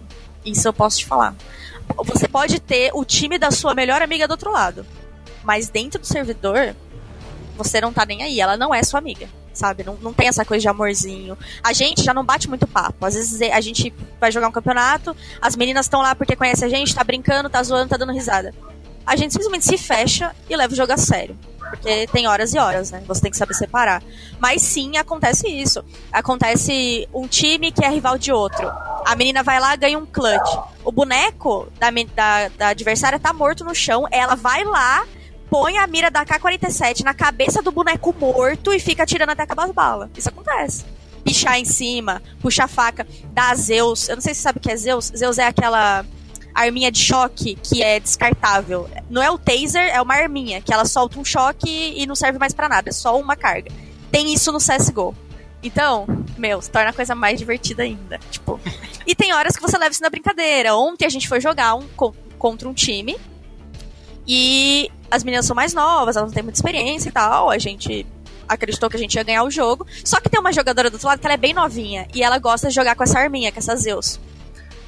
A gente sabia disso e mesmo assim ela conseguiu matar alguém do meu time na Zeus oito vezes no jogo. Oito vezes. A gente só dava risada porque não tem o que você fazer. É engraçado. E o bonequinho ainda grita. Ele, ele leva um susto, porque ele leva um choque. Fica mais engraçado ainda. É muito bacana. Então, sim, acontece esse tipo de coisa. A gente devolve na mesma moeda. A gente bate na mesa. A gente bate no peito e fala, eu tô aqui quando ganha um clutch. Sempre acontece.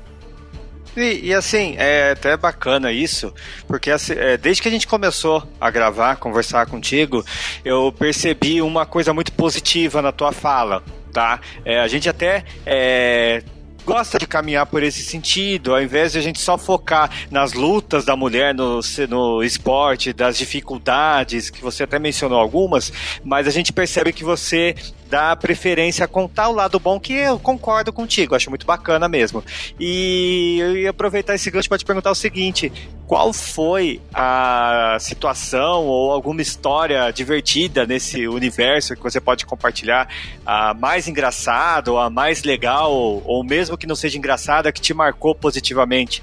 Nossa, que me marcou positivamente. Ou Olha- que marcou também. É. Eu acho que serve mais que me marcou. Porque acho que eu não tenho coisas muito engraçadas, né? Sempre acontece nos treinos. é, eu não sei- a gente usa o TeamSpeak e eu não sei se vocês sabem, mas existe um plugin que você consegue apertar umas binds e sair a música, né? E a gente faz umas coisas desse tipo. Tipo, umas músicas, sei lá, a música triste do Naruto, quando alguém perde um clutch, a gente coloca no meio do treino. É, música do Missão Impossível, quando é um clutch, um versus um. Meu, tipo, torna o, o trabalho um pouco mais é, engraçado pra gente poder se divertir, né? Mas um jogo que me marcou foi esse jogo que eu até falei na atitude da Isa.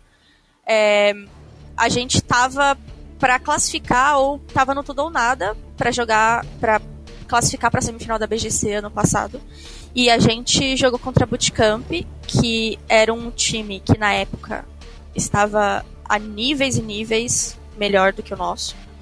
É, ninguém acreditava no nosso time. E é claro que rolou brincadeiras da outra parte. A gente até reassistindo a transmissão viu, sabe, é, lá na Dust 2 eles colocaram uma bola de futebol na base TR e o bonequinho ele pode ficar jogando. O que aconteceu? Quando a gente tava perdendo, que tava 15 a 8 para elas, e o, e o jogo ele acaba no round 16, elas só precisavam fazer mais um round. Elas, elas eram contra-terroristas, elas iam até a base TR pra guardar arma, seja lá o que for, e ficavam jogando bola. Ou seja, elas estavam completamente despreocupadas e completamente certas que elas iam ganhar o jogo. E a gente empatou o jogo. A gente fez quase 10 rounds em sequência, empatou o jogo e ganhou delas no desempate, no overtime. E Nossa. elas não acreditavam nisso. É, tinha um critério de desempate que a gente sabia qual era. A gente dependia que a T1 ganhasse de um outro time e que a gente ganhasse da Bootcamp para T1 e nós nos classificarmos para a semifinal. Só que a Bootcamp não estava ciente dessa regra. Elas não lembravam disso. Porque houve um empate triplo. A T1 ganhou da gente, a Bootcamp ganhou da T1 e a gente ganhou da Bootcamp.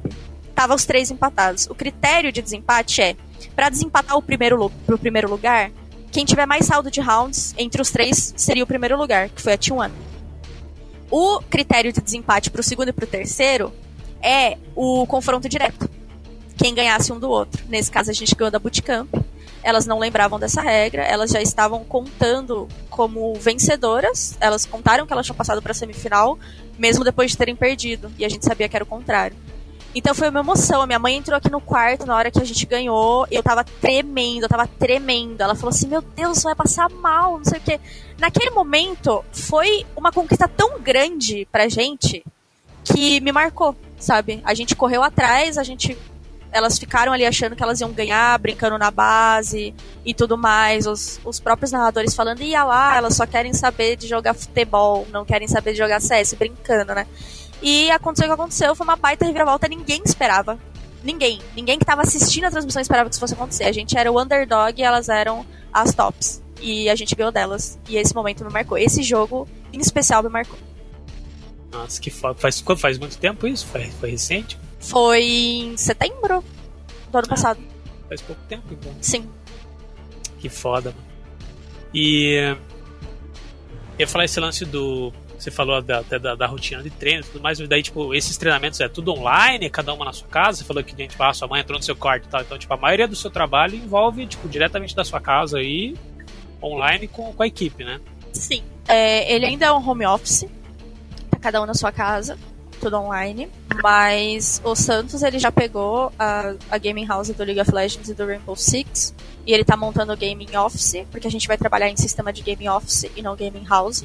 Né? A gente vai para um office onde a gente vai ter a nossa sala de treino, a gente vai trabalhar no horário do, que a gente trabalha, das duas à meia-noite, e volta para a nossa casa. Vai ser assim. É como se você chegasse num escritório e voltasse depois. Bater cartão, né? É, exatamente. Vai morar no lugar. Né? Exato. É, tipo... só, só, só um parênteses. É isso tudo em Santos? Ou estão migrando para São Paulo? É São Paulo. O próprio ah, Santos ele exigiu que fosse em São Paulo, capital. É, até por causa da logística, né? Se o time de futebol, é, a gente sabe aí, a gente acompanha que sofre um pouco com essa questão, né? Baixada capital. Então, para um time de esportes que depende de São Paulo para 90% uhum. dos torneios, é o óbvio, né? Sim. E é isso, eles fizeram essa exigência. E aí, o que aconteceu? Como as lines de LoL e de Rainbow Six é, os meninos não tinham tantas condições mais de jogar em casa, porque o computador de um era ruim, a internet de outro era ruim. O que, que o meu chefe fez? É, como ele está fazendo as obras na Game Office ainda, e montando tudo, ele alugou duas gaming houses para colocar essas duas lines, para elas terem uma melhor condição de treino e de trabalho, porque não estava dando mais. E só que a gente tem uma condição melhor, sabe? A gente, todo mundo tem um computador bom, todo mundo tem uma internet boa, então a gente consegue treinar de casa. E assim que o Game Office ficar pronto, todas vão se mudar para São Paulo, inclusive a Isa, que tem 16 anos e é de Santa Catarina. A mãe dela ama o jogo, a mãe dela acompanha, assiste todos os nossos treinos, porque é gravado, né, pra gente. Então ela assiste todos os nossos treinos, ela vai nos campeonatos, ela tieta os jogadores, ela é apaixonada por CS. Então, tipo, é muito legal. Nossa, e essa, e essa, principalmente essa menina que ainda é bem novinha. Assim, Sim. Nossa, a vida dela tá, tá pô, se moldando ao redor de Counter-Strike, né? Sim. E assim, é, o Santos, a gente, é, é, eu, eu falo bastante porque eu conheço bem do time que eu sou santista, então sempre gostei de acompanhar o clube e tudo mais e sempre vi que o Santos deu é, dava muita oportunidade para as mulheres. Já te, teve um time de futebol feminino de sucesso com Marta e companhia, voltou com um projeto de futebol feminino e eu queria saber se isso se estende ao Quer dizer, se estende é fato que você está falando com a gente. É, o que eu ia perguntar é se isso reflete também no, tra no trabalho com esportes. Né? Se o Santos, como que o Santos apoia as meninas que chegam, como que vocês se sentem trabalhando? Eu sei que só vai ter coisas boas, né? Mas eu, a gente queria saber um pouquinho desse trabalho específico do Santos, o que poderia fazer ele um diferencial, uma referência no esporte feminino. Então, eu acho que ele realmente abraçou a ideia e eles gostaram da ideia de ter os times femininos também. É, teve um imprevisto e fez com que não, não acontecesse, mas no Outubro Rosa era pra gente ter feito uma ação no estádio, junto com os jogadores do futebol. É, justamente porque, querendo ou não, somos as mulheres, junto com as do futebol, que, que são mulheres representando o Santos, né? Então, uhum. Isso é muito legal.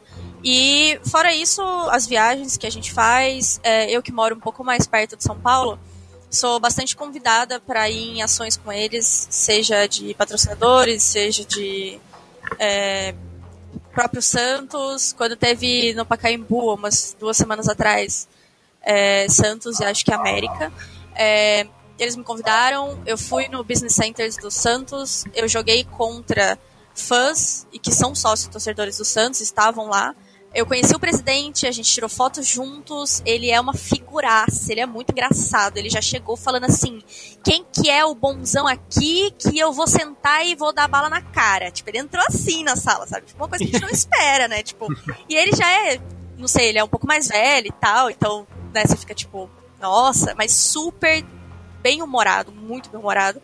E é isso, me levaram para conhecer o estádio, fizeram uma ação, gravaram um vídeo comigo. Foi muito legal. Então, eles sempre, sempre que tem oportunidade, eles levam as jogadoras, ou que seja uma jogadora representando, para estar tá participando de tudo junto com as outras lines, sabe? Todo mundo tá tendo uma chance igual. Nenhuma line é privilegiada, sabe? É todo mundo igualzinho. É, e essa questão de patrocinador que você falou, é patrocinador do clube ou patrocinador da ONG, da, da organização? Do clube. Do, Do clube. clube, é bacana isso. Sim. É, ontem, acho, anteontem, eles queriam um jogador de pés, um jogador profissional, para fazer uma ação junto com o Santos e junto com a Red Bull. E aí o Santos Esportes pegou um jogador e levou e fez essa ação junto com o Futebol Clube, né? E com a Red Bull. Então, esse tipo de coisa, sabe? Muito legal.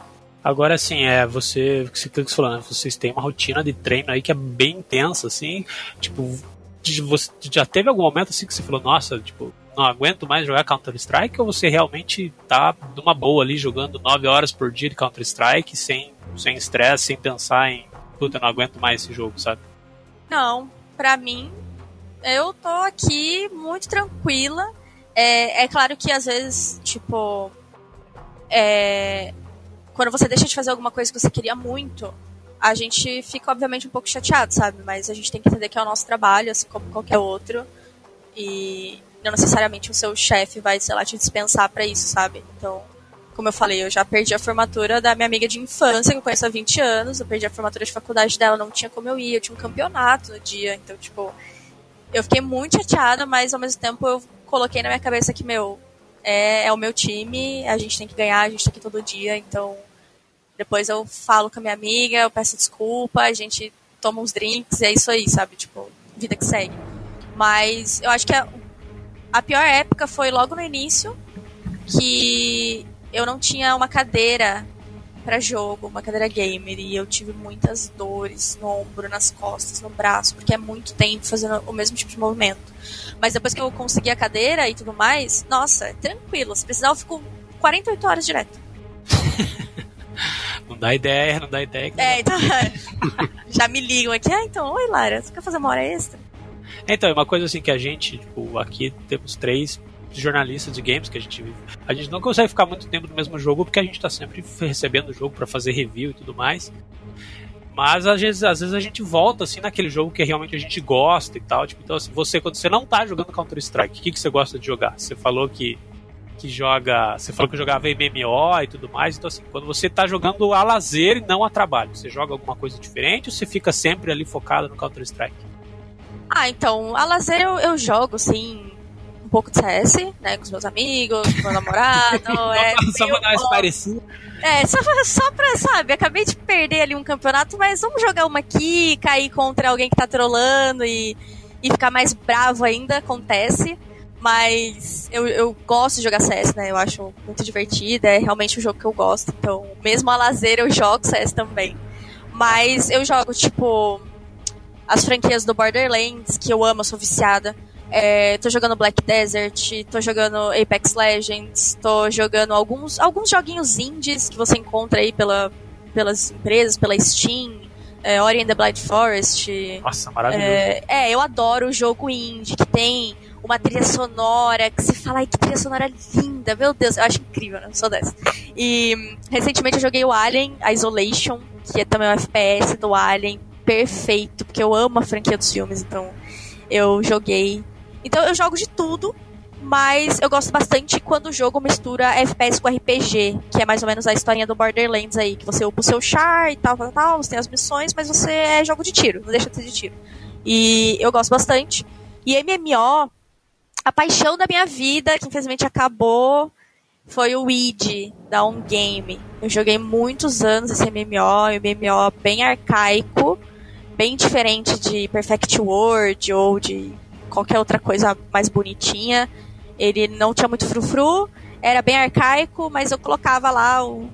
Eu adoro a banda Xamã, né? Eu colocava Xamã ali e ficava jogando a noite toda, que nem doida, ouvindo as músicas. Então. É basicamente isso, eu jogo de tudo um pouco. Cara, só, só uma dúvida. É. Que jogou o Alien Isolation, de fato é um jogaço, mas como que é na tua cabeça? Eu, eu pergunto assim, pensando com a tua cabeça de pro player. Todo dia jogando FPS, matando e atirando, e jogar um jogo que você não justamente não atira.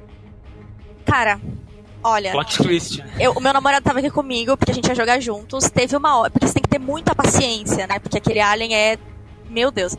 E aí teve uma hora que eu bati na mesa e falei, pelo amor de Deus, eu não aguento mais, joga essa merda aí. E aí eu falei, não tenho paciência pra isso. Porque eu fiquei lá um tempão escondida, escondida, escondida. Aí o alien veio até o armário que eu estava escondida. Ele, sei lá, ele sentiu o meu cheiro. Ele abriu o armário, enfiou o bagulho no meu cérebro e eu morri. Aí eu falei, cara, como assim? Eu tô há 10 minutos aqui dentro. Da onde que ele. Ele adivinhou que eu tô aqui? E aí eu comecei a perder paciência. Então a gente tava dividindo ali o tempo, mas o jogo me irritou um pouco. Mas eu achei muito bom. Ele é muito. Me lembrou muito o filme mesmo, a ambientação, as naves e tudo mais. Então eu curti pra caramba. É, mas eu não posso atirar nesse desgraçado, ele tá aqui me matando. É, Só não posso... lança-chamas. só de lança-chamas. É isso. Divertido. Mas, é, o Apex Legends é, virou um fenômeno absurdo aí, né? Tipo, é um que apareceu meio do nada, assim. E virou uma febre absurda, né, cara? A gente não. Ninguém aqui é muito fã de, de Battle Royale. Inclusive, a gente já teve um episódio de podcast só pra falar mal de Battle Royale. Meu Deus. Mas tem um traidor do movimento aqui que anda jogando Apex Legends, né, Renan? Eu não jogo já tem um mês, só dizer. Ah, É, eu, o eu meu- joguei. É, o meu Battle Royale continua sendo Fórmula 1. Não, não, mas é o que eu- é o que eu conversei já com o Rodrigo pessoalmente. Eu odeio Battle Royale, eu odeio ainda mais Fortnite, mas Apex foi, foi, foi uma recaída, foi uma recaída boa, ele é legal o jogo. Eu tentei chamar o Rodrigo pra jogar, mas ele não aceita. É o único, único Battle Royale que eu jogo é Tetris 99, que isso é um Battle Royale Roots mesmo. Eu tenho um pouco de dificuldade com Battle Royale, porque a mecânica é diferente, não adianta. Quem joga FPS puro, a mecânica é diferente. Eu mato 40 de AK-47 no CS. Se eu pego uma casinha ali no PUBG, meu amigo, eu vou pinar em todo mundo. Eu não mato boneco. O meu irmão, ele é muito bom no PUBG. Ele joga o dia inteiro, quer dizer, quando ele não tá no trabalho, né? Ele ama o jogo, ele realmente gosta. Ele gostou muito de Battle Royale. Eu não era muito fã. Eu joguei bastante PUBG até, eu tenho, sei lá, umas 200 horas de jogo, né? Que é bastante, eu acho. Mas. É, então. Mas aí eu fui jogar o Apex porque eu achei uma semelhança com o Borderlands. Não sei se alguém aqui já jogou Borderlands, mas pra mim é idêntico ao Borderlands, só que em Battle Royale. E eu achei foda pra caralho.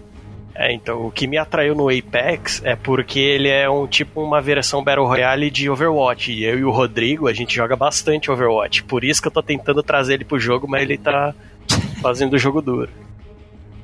Por que, que você não gosta do Overwatch, Lara? Cara, não sei, não. Não sei. Ó, na dúvida, se você. Ó, na dúvida, se você não souber porque não gosta de Overwatch, você fala que você não gosta do Jeff. Tá resolvido. Meu Deus. Então, mas eu nem sei o motivo. Eu não, não Então. gosto.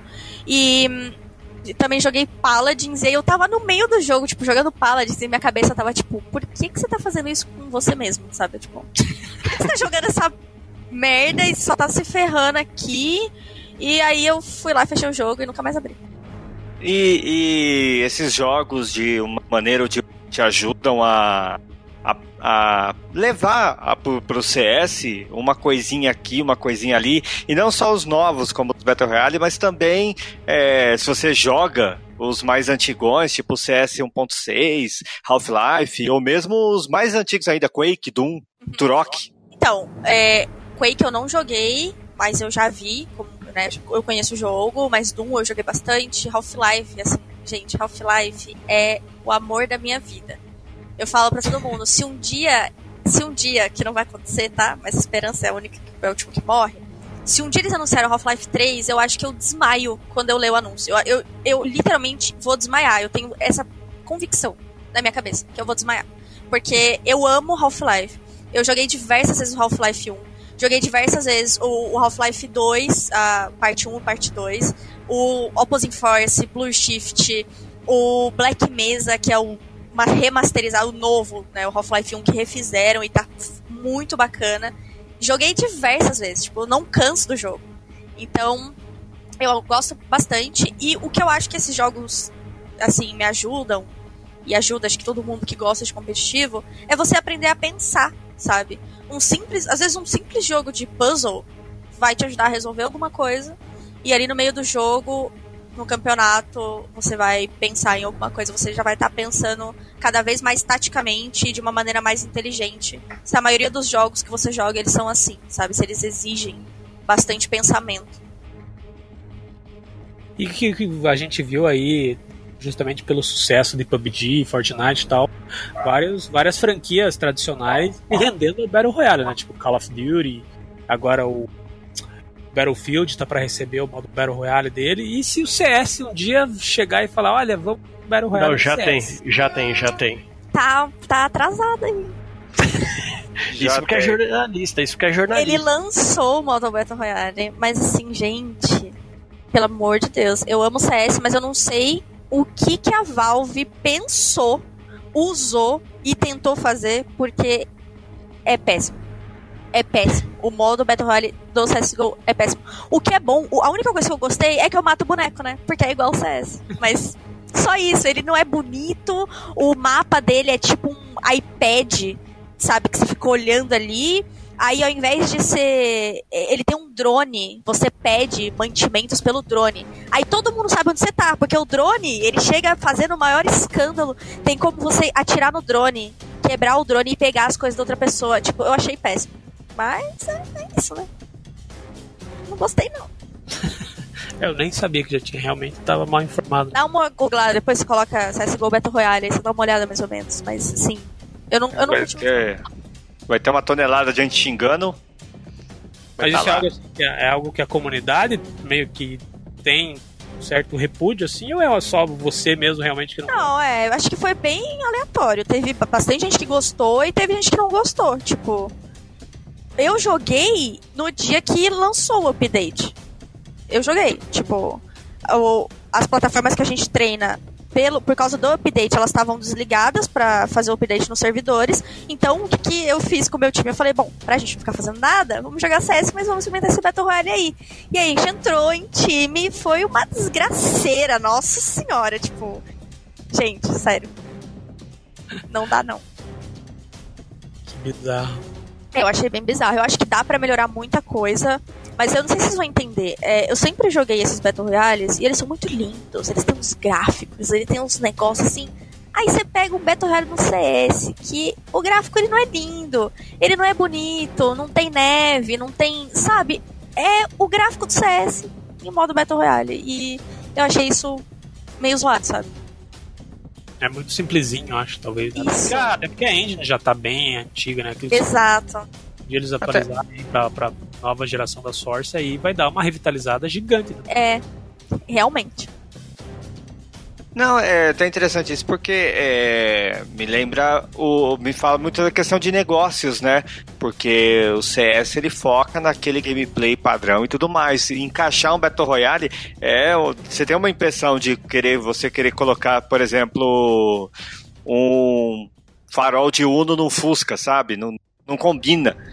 Agora. Battle Royales, eles não são só o gameplay. Eles têm uma característica de marketing pessoal, de personalidade que chama atenção. Que nem a galera do PUBG fica naquela história do chicken, não sei das quantas lá, do, do chicken dinner lá, aquela coisa da panela, do frango tudo mais. O Fortnite tem as dancinhas, que teve o processo do escambau lá, mas tem as danças e tem aquele visual de desenho animado Overwatch mesmo. Tem aquela questão de personagens Pixar, né? Parece que saiu do, do Toy Story da vida. E o CS não é isso, né? O CS é tiro, porrada e bomba. É. Quer dizer, tiro, facada e bomba, né? Não, não muda nada. E é exatamente isso, sabe? Não tem nada de novo, de atrativo no Battle Royale de CSGO. Eu acho que eles poderiam ter melhorado, sim. Os mapas são extremamente. É um mapa só, pra começo de conversa, tá? Só existe um mapa até o momento. Ele é extremamente minúsculo. Ele é pequenininho. É... E é, pra mim, foi tudo errado, gente. Sério, eu tô sendo muito sincera. Foi tudo muito errado. Eu não sei o que a Valve tentou fazer. Mas é assim, você pega uma arma, eles só colocaram as piores armas do jogo no Battle Royale. Tipo, você achar uma K-47 é um milagre. E quando você acha a arma, você tem que coletar a bala. Só que você não coleta um paint, você não pega um pack, packzinho de bala igual no PUBG, sei lá. Você pega, tipo, quatro balas que estão jogadas no chão. Tipo, o que, que vai adiantar? Não, uma P90, uma AK-47 com quatro balas. Você vai fazer o que com isso? Juro, você tem que coletar, tipo, bala por bala. É bizarríssimo. É muito bizarro. Nossa. Isso me faz perguntar uma coisa. É... Vamos fazer de conta que não existe CS, que a Valve nunca lançou. É, Eu sei que vai ser duro você ouvir isso, mas nunca existiu Half-Life. Mas você tá aí, pro player, é, pensando aí é, em construir carreira, etc e tal. Se não fosse o CS, tu iria pro Battle Royale ou tentaria um outro jogo que tem competitivo? Cara, o CS, ele me fez. O Half-Life me fez começar no FPS. Então, se eu falar pra você. Ai, se não existisse o CS, eu seria pro player de Rainbow Six. Eu estaria mentindo, porque eu não ia ter conhecido o FPS. Então eu acho. Eu nunca pensei que eu fosse falar isso na minha vida. Mas eu acho que seria pro player de LoL. Porque eu gosto muito de RPG e eu acho que é o mais próximo, sabe? Porque o FPS eu conheci por causa do Half-Life. Então, se não existisse, eu não tivesse conhecido, eu não sei se eu seria boa em FPS pra jogar Rainbow Six e ter algum jogo que eu amasse. Então eu acho que seria um League of Legends da vida. Um Dota, não sei, algo do tipo. Só- Eu, eu jurava que você ia falar Rainbow Six. Nunca joguei. Não, não me critiquem, nunca joguei. Mas algum preconceito ou Não. falta de interesse? Não, falta de oportunidade. Eu não comprei o jogo, acho que ele é muito caro, mas, né? Eu, é, eu pretendo comprar quando a Steam tiver com alguma promoção, vou comprar pra testar. E assim, só que é aquilo, né? O CS, ele é muito. Ele é difícil, mas ele é simples. O Rainbow Six, eu sei que ele tem uma quantidade de coisas, ele é muito mais complexo. Então, eu tenho um pouco de medo, sabe? De jogos muito complexos, assim, já que eu sou acostumada num jogo que não é tão complexo. Entendi. É drone, é pesquisa de É. campo, é. É o não só- furinho, só né? É o furinho. É o é- furinho que você faz na parede, fica. esse- Meu, imagina eu jogando isso, cara. Eu ia ficar muito puta, você é louco. Mas você, tipo, em- como, como espectadora de esportes, assim, você acompanha é, campeonatos de outros jogos, assim, ou você fica sempre focado em Counter-Strike? Então, como eu nunca joguei Rainbow Six, eu nunca assisti campeonato de Rainbow Six. Mas é, eu nunca também, eu não sou muito fã de assistir nem nada assim, tipo, fã, fã, fã de LOL. Mas como o Santos tá com a line de LOL e os meninos são gente boa pra caramba, e eles foram disputar a Superliga BC10 e tudo mais, e eu fui assistir ao vivo, eu meio que criei uma vontade de conhecer o jogo e assistir as lives para aprender sobre o jogo para eu poder assistir e torcer. Foi basicamente isso. Então hoje eu sei assistir LOL. Eu sei assistir, sei torcer, sei se o cara tá perdendo, se tá ganhando, sei se ele fez alguma coisa errada ou certa. E pra mim já serve, sabe? Eu tentei jogar com bot, aí eu fiz 2 barra 40 e falei, hum, não, eu preciso de uma arminha, isso não é pra mim. Arminha. Olha aí, a, a Riot tá, tá, precisa ouvir isso, ó. Colocar arminhas no LoL. É, tipo, não tá dando. É porque ele- eu acho ele bem complexo, né? Eu sempre joguei MMO e tal, esse tipo de coisa, mas é bastante coisa, que você tem que. Os poderzinhos, as. Ah, eu não sei explicar. Eu acho complexo também. Mas eu acho legal de assistir. E, e no, no caso dos falando do, do Santos especificamente, tipo, eles também, eles também já têm times femininos pra LoL e para os outros jogos ou por enquanto é só Counter Strike? Como é que tá isso aí? Por enquanto é só o Counter-Strike mesmo. É, eu acho que o motivo disso, na verdade, é porque assim. O meu chefe, que é o, o responsável pelo Santos eSports, ele. O jogo que ele sabe jogar e que ele ama e que fez ele entrar no ramo do esportes é o CS. Então, ele tem, acho que, digamos assim, um amor a mais com esse jogo. E como o cenário feminino ele tá bem consolidado até aqui no Brasil e mundialmente, com premiações de 100 mil dólares, esse tipo de coisa e tudo mais, eu acho que ele achou que de line feminina fosse o mais viável de, dele fazer. Ainda mais sendo um jogo que ele gosta bastante. Então, ele chegou a ter a line normal, masculina, né? Mas acabou não dando certo por diversas razões e atualmente a única line de CSGO que ele tem é a gente. E não sei se ele pretende já colocar uma outra line, né? Os, os- a line mista e tudo mais. Mas é, League of Legends e Rainbow Six não tem times femininos. E que eu saiba, os outros jogos, gêneros que eles vão trazer, também não vai ter, pelo menos por enquanto. Ah, então não tem uma line masculina de, de CSGO no Santos, é só a feminina mesmo? Sim, a primeira line que ele criou, que ele contratou, foi a minha line. Foi uma line feminina. É, essa questão de mudança, né? É, que, eu, que eu ia ver se chegar em São Paulo agora, depois de passar tanto tempo em casa treinando, se isso vai ser uma coisa é, que já, já a cabeça já tá pronta, ou se tem uma expectativa do tipo. Que, que será que vai ser da minha vida nessa, nessa, nessa game office, né? Afinal de contas, você não vai morar lá, você vai trabalhar. Como que tu tá enxergando esses próximos passos da tua carreira? Olha, eu acho que é um pouco desafiador, porque eu nem falei aqui na hora que eu fui me apresentar, mas eu moro numa cidade chamada Jaguariúna, cidade do rodeio, interior de São Paulo, que tem 50 mil habitantes. E eu vou mudar pra São Paulo. Então, assim, já estive em São Paulo, aprendi a andar de metrô lá, aprendi, entre aspas, a, a linha azul, que é reto ali, você não precisa fazer mais nada. Então, beleza. Mas, assim, eu nunca morei em cidade grande. Eu sempre morei em cidade de interior. O mais próximo aqui é Campinas, que eu vou, vou no shopping, vou no cinema, dou uma volta e tal, conheço a cidade. Mas é isso. Então, eu acho que acho que a parte mais desafiadora vai ser morar numa cidade completamente diferente da minha, nova, ter que aprender tudo, ter que conhecer os lugares, ter que saber aprender, tipo, aprender a andar de metrô, esse tipo de coisa, esse tipo de desafio. Ó, eu vou te dar um conselho já, que tu curte Battle Royale.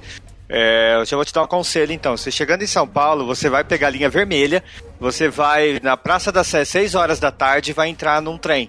Aí você vai disputar ao vivo, que é um Battle Royale. Aí você vai sentido Corinthians e Itaquera, que é o fundão da Zona Leste. Aí sim, aí quem sobrevive lá merece o Tiquedine. Meu irmão é corintiano e ele vai bastante lá pra Itaquera e ele joga PUBG, talvez seja por isso que ele consegue chegar vivo lá. Exatamente. É, aí daqui de domingo passa, né? Por causa do jogo. Mas a galera que tá voltando do trampo, que passa naquela estação, é o Battle Royale. Eu acho que o cara que inventou o Battle Royale pegou o metrô na Sé e ele pensou, bom, isso aqui vai dar dinheiro. Colocar Nossa. um monte de gente pra se matar pra pegar para sobrar um. Nossa, isso me lembra o Rio de Janeiro. Minha avó mora lá e é uma loucura. Sério, tipo. Quantas vezes já vi gente gritando: pega ladrão, pega ladrão, e a galera correndo atrás de molecada e. Nossa, loucura. Rio de Janeiro é uma terra sem lei, que eu amo, por sinal. É, é o San Andreas do Brasil, né? É isso. San Andreas do Brasil. Mas E- São Paulo é legal. Você vai gostar de, de morar na selva.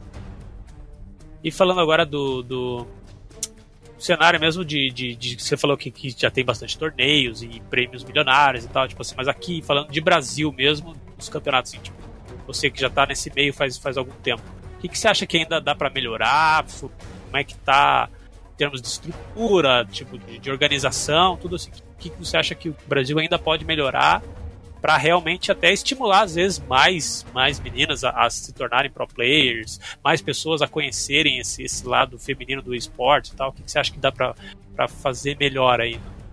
Em termos de Brasil. Eu, né? ah, tá, eu acho que, pra início, eu acho que na verdade o, o melhor de tudo é as próprias organizações de campeonatos é, se situarem da comunidade, do cenário daquela região, sabe? A gente já teve campeonato feminino grande, presencial, que o Santos não foi invitado e quando a organização do campeonato foi questionada sobre, a resposta foi mais ou menos: ah, a gente não conhece muito o cenário feminino, a gente nem sabia quem convidar. Então, é sempre bom você tá sabendo o que tá acontecendo, para você ter um campeonato de boa qualidade. E mas fora isso, eu acho que tudo tá melhorando. A gente teve uma BGC que a premiação, sei lá, pro primeiro lugar foi 10 mil. Aí, ano passado, já aumentou para 30. E esse ano vai aumentar e todos os times vão ganhar alguma coisa. Ninguém vai sair sem nada. Todos os times participantes. Então, acho que assim, é uma coisa que já tá aumentando. É, teve outras premiações ano passado de 20 mil reais, 30 mil reais. Mas é claro que as maiores premiações são as dos campeonatos lá de fora, internacionais, os mundiais femininos, que é geralmente de 50 mil dólares para cima pro primeiro lugar. Então, é muito legal isso. Eu acho que é é com o tempo, sabe? Eu acho que o CS ele tá crescendo, principalmente a parte do- dos campeonatos femininos. É, a gente tem tido bastante campeonato internacional aqui, coisa que a gente não imaginava, né? A gente teve a ESL São Paulo, a gente teve a ESL BH, vai ter a DreamHack agora no Rio de Janeiro. Amanhã vai ter a Blast Pro Series com seis melhores times do mundo, que inclusive estarei lá. E é muito legal, sabe? Eles estão realmente trazendo campeonatos, as empresas. A DreamHack fechou um contrato para três anos, para três campeonatos seguidos. Então, é muito legal isso, porque já está crescendo o cenário. Eu acho que a tendência é continuar.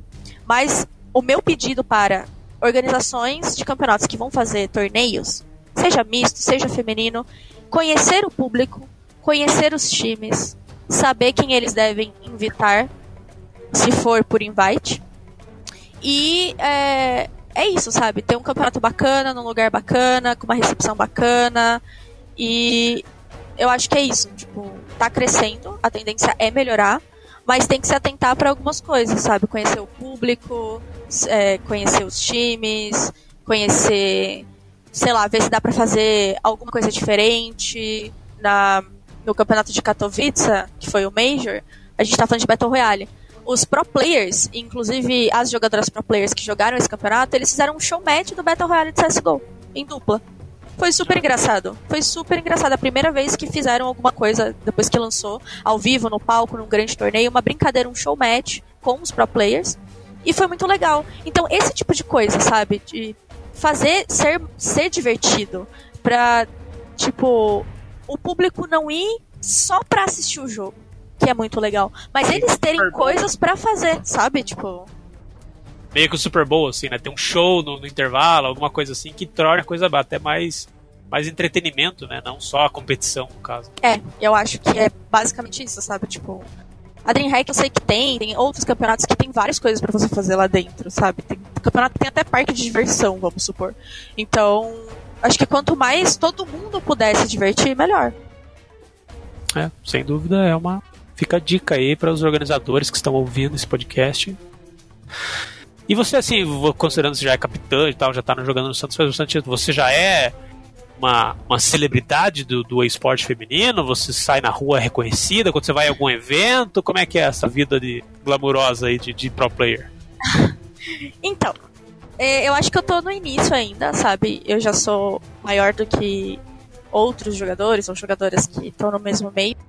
Mas, assim, é, eu vou dar tipo um exemplo, né? Sei lá, as minhas redes sociais, elas ainda não pegaram, sei lá, 10 mil seguidores. Mas a, o melhor time do Brasil, as meninas têm de 50 para cima, 100, sabe? Então, assim, eu estou criando uma comunidade, as pessoas já me reconhecem. E isso é, sério, eu acho isso muito maluco. Eu, eu fui num show match da, no stand da Razer lá na BGC, fui convidada para jogar lá um 2x2. E, tipo, beleza, a primeira vez jogando presencial? Joguei, na hora que eu desci do palco, foi a primeira vez, gente, sério. O menino veio até mim e falou: Bodes, nossa, eu gosto muito de você, eu assisto seus jogos, você joga muito. Aí eu congelei, eu olhei pro meu namorado e falei: O que, que tá acontecendo? Tipo, como assim alguém tá vindo falar que me acompanha, que, que acha que eu jogo bem e me reconheceu e tudo mais? E, né, o pessoal que é mais do cenário, que eu já conheço pelo Twitter principalmente, me para, a gente nos, nos eventos, a gente conversa, tira foto, tem gente que pede pra tirar foto. Então, tá no começo, mas começou a acontecer, sabe? É, e a, a tendência é aumentar, vai se preparando aí, fazendo os cursos de oratória e tudo mais, porque daqui a pouco vai estar tá aí distribuindo autógrafo, galera fazendo fila aí pra, pra conversar contigo em evento. Quem dera, né? Vamos ver. É, mas é legal, né? Tipo, é legal. Até porque isso é, antes de mais nada, um reconhecimento aí do seu trabalho, né? Da galera Sim. que mãe e tudo mais. Então, faz é parte, verdade. parte do, do espetáculo. Concordo. Bom, acho que é isso, né, gente? Acho que esse papo com a, com a Godas foi, foi muito esclarecedor até de vários aspectos do esporte aí, de, de bastidores e de, do cenário nacional, de como é a vida mesmo de, de treinar. Que, tem muita gente que às vezes fantasia, né? Que acha que, ah, vou viver de jogar videogame e pensa que isso vai ser só festa e curtição. É, não é não. É bom você desmistificar isso, que tem isso que você falou de treinar 9 horas por dia e tal, cara. Então, assim, a galera jovem aí que tá ouvindo esse podcast e sonha em ser pro player, você tem que saber que, que não é um mar de rosas, não, né? Tem muito espinho aí no caminho que você vai ter que saber lidar. Né?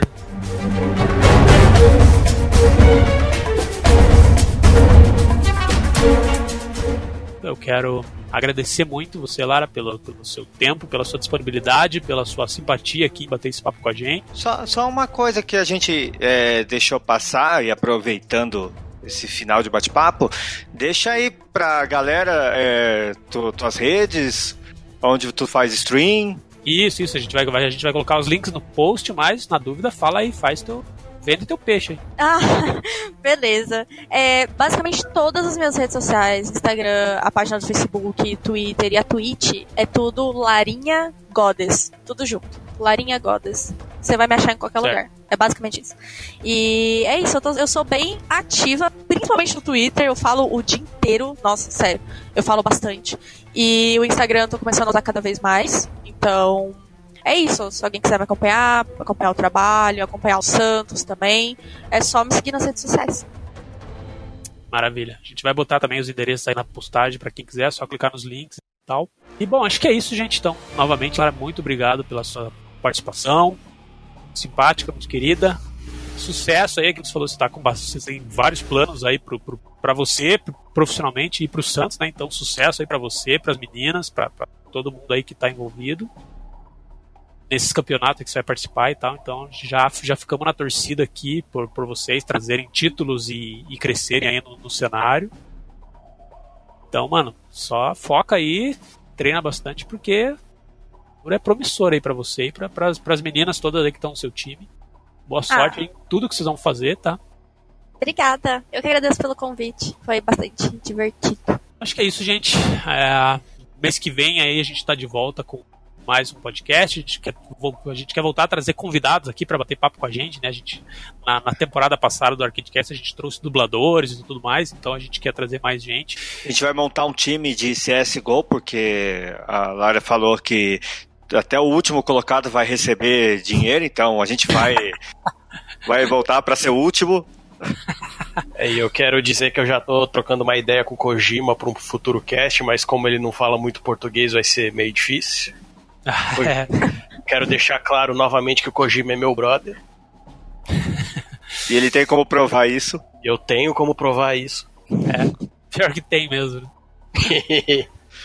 Bom, gente, então, para quem quiser acompanhar aí a gente, arcade.com.br, a gente tá em todas as redes sociais, menos no Tinder. A gente tá no Instagram, a gente tá no Twitter, a gente tá no YouTube, a gente tá em tudo que é lugar, só seguir. E mês que vem estamos de volta aí para fazer mais um Arcadecast. Então, Lara Godes, obrigado, sucesso, cuide, distribua muitos headshots por aí. Ai, obrigada. E é isso, pessoal. Muito obrigado a todos que ouviram e até uma próxima. Falou. Ô, gente, dá tchau aí, cara. Alô, GG. Tchau, galera. T-Bag na cabeça de todo mundo.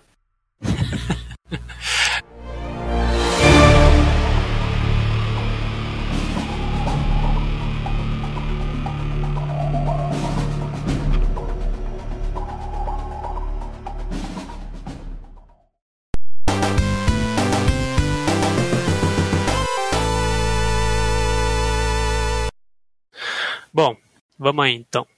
Vou botar o play aqui. Aí todo mundo fala Go Go Power Rangers, como é que vai ser o bagulho? Não, alguém puxa um, dois, três e só todo mundo solta um já. Tá. Então, botei o play aqui na gravação. Ah, então vamos lá. Um, dois, três e. Já! Já! Nossa. Perfeito. Já. Nossa, até eu assustei. Mas já tá valendo já, essa faixa aí. Agora o Bruno que se vira pra arrumar essa porra. É. Bom, vamos lá então. Começando. Este programa foi editado por Audi Edições.